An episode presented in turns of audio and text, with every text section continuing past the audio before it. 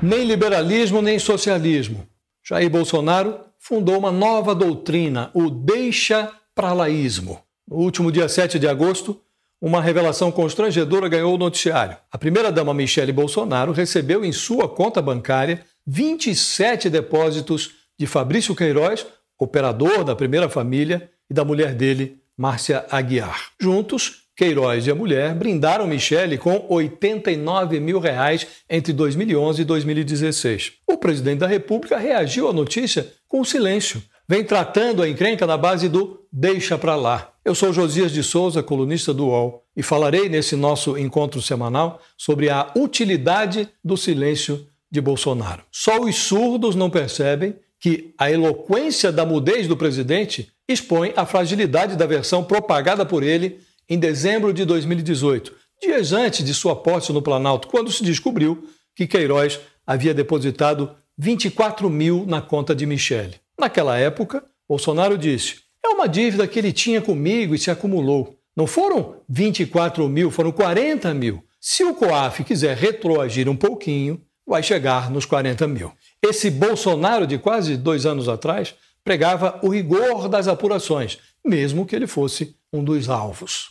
Se algo estiver errado, que seja na, comigo, com meu filho, com o Queiroz, que paguemos aí a conta deste erro que nós não podemos comungar com o erro de ninguém. Da minha parte, estou aberto a quem quiser fazer qualquer pergunta sobre esse assunto, né? Tenho sempre colocado aí à disposição. E o que a gente mais quer é que seja esclarecido o mais rápido possível, seja apurado as responsabilidades, se é minha, se é do meu filho, se é do Queiroz, ou de ninguém, tá? que afinal de contas o Queiroz também não estava sendo investigado, foi um vazamento que houve ali, não sou contra vazamento não, tem que vazar tudo mesmo, nem devia ter nada reservado, botar tudo para fora e chegar à conclusão. Dói no coração da gente? Dói, porque nós temos de mais firme, né, é o combate à corrupção. E aconteça o que acontecer.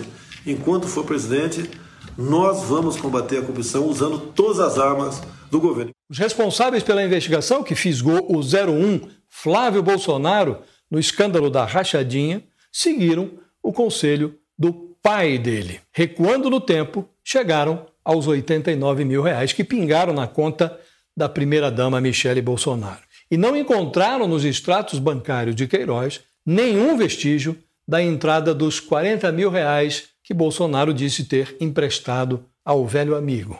Um amigo que movimentou em sua conta mais de 6 milhões de reais, o que torna ainda mais inverossímil o lero-lero do empréstimo do presidente Bolsonaro. O presidente colocou sua língua na coleira desde que Queiroz foi preso, em 18 de junho. Agora, embora tivesse 89 mil motivos para falar, Bolsonaro optou por se autoconceder um deixa para lá preventivo. O bocejo que preenche o imenso vazio da mensagem em branco do presidente estimula a suspeita de que vem por aí uma resposta ensaiada. É como se Bolsonaro tivesse descoberto com atraso uma máxima da política: jamais diga uma mentira que não possa provar. Bolsonaro já não tem pressa, está mais preocupado com a sobrevivência política do que com a ética. Enganchou os seus interesses nas conveniências do Centrão, um aglomerado partidário apinhado de políticos que tratam a corrupção passada